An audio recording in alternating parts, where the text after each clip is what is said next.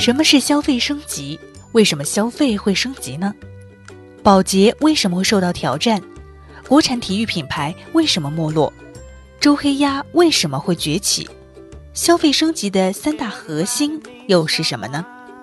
今天的笔记侠演讲还原将为您带来李峰谈消费升级，为何保洁溃败，李宁衰落，周黑鸭崛起。Everybody is waiting.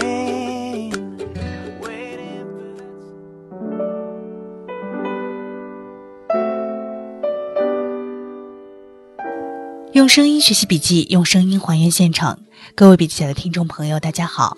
本期的笔记侠演讲还原将为您带来的是李峰谈消费升级，为何保洁溃败，李宁衰落，周黑鸭崛起。本篇演讲是李峰在二零一六年九月十号至十一号馒头商学院开学大课上的演讲。笔记整理，笔记侠一问：如果你想要阅读完整版的文字笔记。可以关注微信公众号“笔记侠”，另外欢迎大家加入我们的 QQ 群二五五二四五三二五二五五二四五三二五，来和我们进行更多的互动。我们每次在考虑一个新方向、一个现象和问题的时候，大概都会考虑这样的几个问题：一、为什么是今天？这句话背后的意思是，为什么不是昨天，也不是明天呢？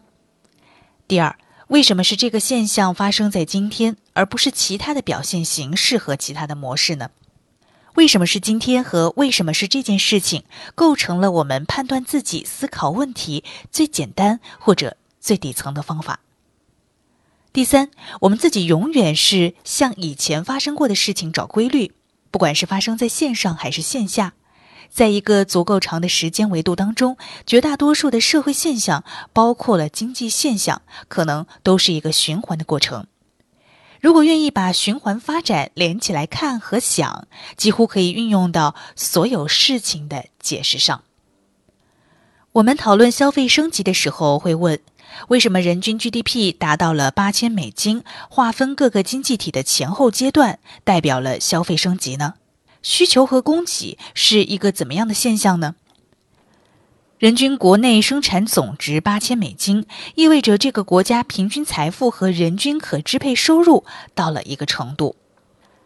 很少人会去考虑到每个人平均制造出国民生产总值八千美金，这大概意味着整个国家的劳动生产消费和劳动生产总量也达到了一个水平。人均 GDP 到八千美金，毫无疑问是因为你可以购买的东西和范围增加了，因此选择性和要求就增加了。凑巧，中国是人口大国，加上生产制造大国，意味着我们走到今天这个阶段，消费升级和去产能大概会同时出现。我们在快速增加的劳动生产总量和生产效率达到一个阶段之后，随着人均收入的增长，出现了消费者端的消费升级。从供给端，我们也涉及到相同问题。我们是一个人口和生产制造大国，所以人均 GDP 八千美金对国家也是挑战，因为是生产制造大国。生产总量效率达到一定水平，经济结构一定要在这个时候出现一个挑战或者调整。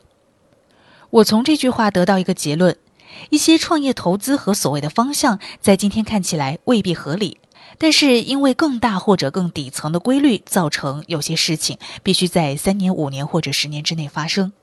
我们认为这样的事情是趋势。今天看起来，如果很合理的事情，一定是之前有无数人做了，或者无数多的钱去做。假定我们认为中国消费升级的供给和需求两侧对八千美金这个数都有意义的反应，我们纯粹从消费升级这个逻辑上来讲，大概在五年或者十年以后，中国会发生什么样的事情呢？今天的现状和将来的结果之间，我们要做一个连线，会发生什么事情呢？中国如果经济结构不发生崩溃和系统性破坏的话，按照正处在消费升级这个时髦词汇往后推，几乎可以确定的是，一定会产生非常多来自中国的世界级品牌。接下来我要跟大家分享的是消费升级下一些热门现象的思考。首先，我们要来说的是网红电商。对于网红电商呢，我并不是说这个事情它不合理，还是同样考虑这几句话：为什么是今天才会发生？为什么是这个商业模式？在过去或者其他可借鉴的现象当中，是在进行一种什么样的循环呢？我经常做一个对比。在美国只有网红，还没有网红电商。那为什么在中国就有网红电商呢？这就是大概我们要回答的现象背后的逻辑。我认为是以下几个问题造成的：首先，美国亚马逊没有投美国的社交平台，导致了交易没有打通。第二呢，中国有网红电商，那美国网红去干什么了呢？他们去代言了各种品牌，在美国消费者看来，目前的品牌已经足够多了。消费市场从零售端任何一个角度来看，都是竞争非常激烈的。带来的结果是，美国网红做代言，是因为品牌分散度和垂直度已经足够激烈了。第三，中国有网红电商，因为我们凑巧在一个转角。这个转角是几乎中国所有原来的消费品牌没有很好的代表消费者的价值观，没有很好的代表消费升级，所以中国在这个节点上出现了网红电商。在我的理解，网红电商是代表了非常典型的新的消费者对品牌的需求，无非就是更加直观、更有态度。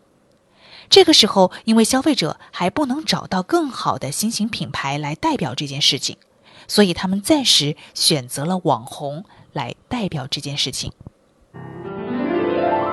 接下来我们要来说的是世界五百强企业保洁的挑战。最近大家读到了保洁有一些挑战，这个问题是取决于保洁原来在消费者当中是具有渠道优势的品牌。我们经常讲的最简单的例子是，如果你去到一个流量最大的消费渠道——零售渠道，假定这个商超卖了洗发水，其中宝洁占了若干个品牌，他把视线最好的占了一排半，这是他的销售方法，占据流量机会。如果单品销售过四五亿，就可以把产品放进去做广告。这个问题带来的挑战在今天产生了问题。如果销售渠道变得互联网化或者电商化，因此之前保洁的方法对品牌而言就变得越来越困难了。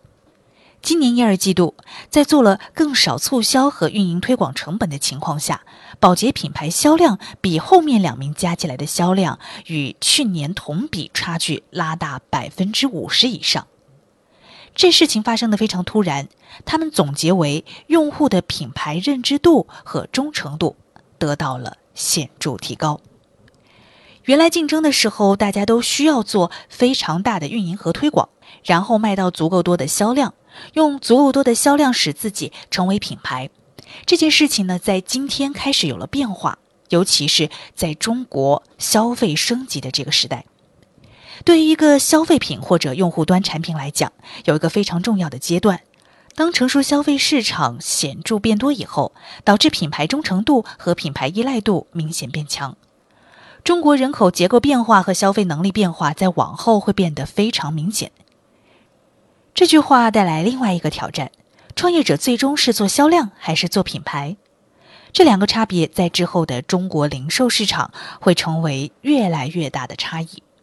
因为互联网的渠道变化，入口越来越分散，已经没有人通过大量占据消费流量位置而获得大品牌、品牌忠诚度、美誉度和定价权。这件事情在新的零售模式中越来越难，这是宝洁碰见的挑战。把这个挑战回到互联网，大概就是我们将要看到的现象。再来，我们要来说的是国产体育品牌的没落。中国原来所有上市体育品牌，从二零一二年开始，除了安踏之外，几乎全部出现大幅度的业绩下降。为什么呢？在全民健身年代，所有国产体育品牌在上一个阶段出了问题，有点不合理。是什么问题呢？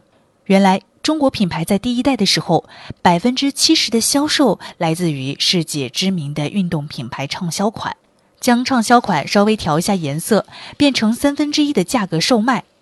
这个销售过程当中，他们不直接接触用户，所以销售方法是经销商和开门店，而不是直营店。开店数量非常多，因此体育零售门店下沉非常深。显然，这样的销售方法透支了中国体育品牌的消费能力。所以，你看，中国有全世界在运动商品相关最大的制造产能，因为消费升级开始有了最大量的。增长的体育和体育健身相关行业经济，虽然目前如此的大好前景迎来了没落，但是在一个如此巨大需求和如此巨大供应之间，中国再过五到十年一定会涌现出新的代表这一类消费特征的品牌。接着，我们再来讲周黑鸭的崛起。我们从吃瓜子、花生，再到吃超市里的恰恰瓜子，再到互联网三颗松鼠的坚果和花生，再到开始吃鸭脖子。我们从粗糙的东西吃到了所谓好一点的东西，从植物蛋白吃到了动物蛋白，从动物蛋白粗纤维吃到了动物蛋白的高含水蛋白。从两千年到两千年中后期。中国经历了一个从熟食门店快速增加，再到周黑鸭开始诞生，最后周黑鸭全面爆发的阶段。这个过程说明了什么呢？说明了消费者需求和采购能力或者花钱能力增加了。所以，我们把偶尔吃乳制品变成希望在家里经常吃，这个需求导致了持续大量的门店产生。毫无疑问，从商贸市场摆摊走了出来。大量熟食制品的出现，刺激了后台供应链的工业化。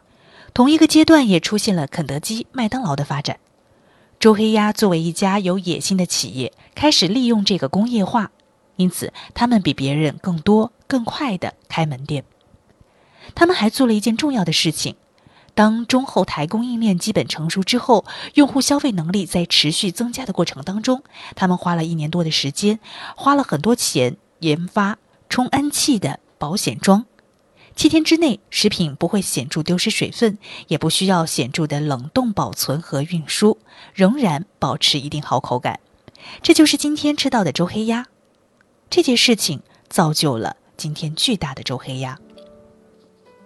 说了以上的这些热门现象，接下来我们要总结一下消费升级的三个核心。我们自己看消费升级的时候，基本上我们看到了三个事情。品牌升级、渠道升级和品类升级。我们在说到体育品牌没落的时候，其实我们在讲到的就是品牌的升级，需求在增长，所以一定要品牌升级。那什么叫品类升级呢？比如，当坚果还没有被视为普遍具有健康概念的事情，这个观念还没有深入人心。当三颗松鼠起来的时候，这个观点就开始深入人心。这是用户消费升级造成的，不是他自己造成的。这也就是品类升级，因为大家认为吃坚果不饱和脂肪酸是更好的消费品品类，这是一个自然增长。另外，渠道升级方面，无非是线上线下零售渠道、品牌传播和塑造方式等产生了变化。讲了这么多事，结论两句话：无论如何，信或不信，觉得中国做得好还是不好，有还是没有匠人精神，这些事都不重要。从中国经济结构现状、消费现状和制造业现状来看，中国只要经济不出现巨大的问题，在这一个周期，不管是五年还是十年，百分之百会看到大量的中国品牌在这个节点上开始成长。并最终成长为非常巨大的品牌，而且很有可能是世界品牌。这是中国的一些经济规律、经济结构特征和历史发展阶段决定的。因为我们的消费和生产市场巨大无比，同时进入了经济周期，就决定这件事必须发生。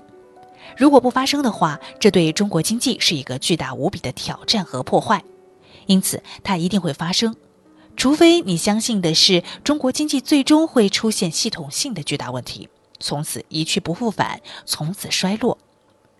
我觉得很多我能够看见的现象变化，是一些在整个信息流动加速之后产生的现象。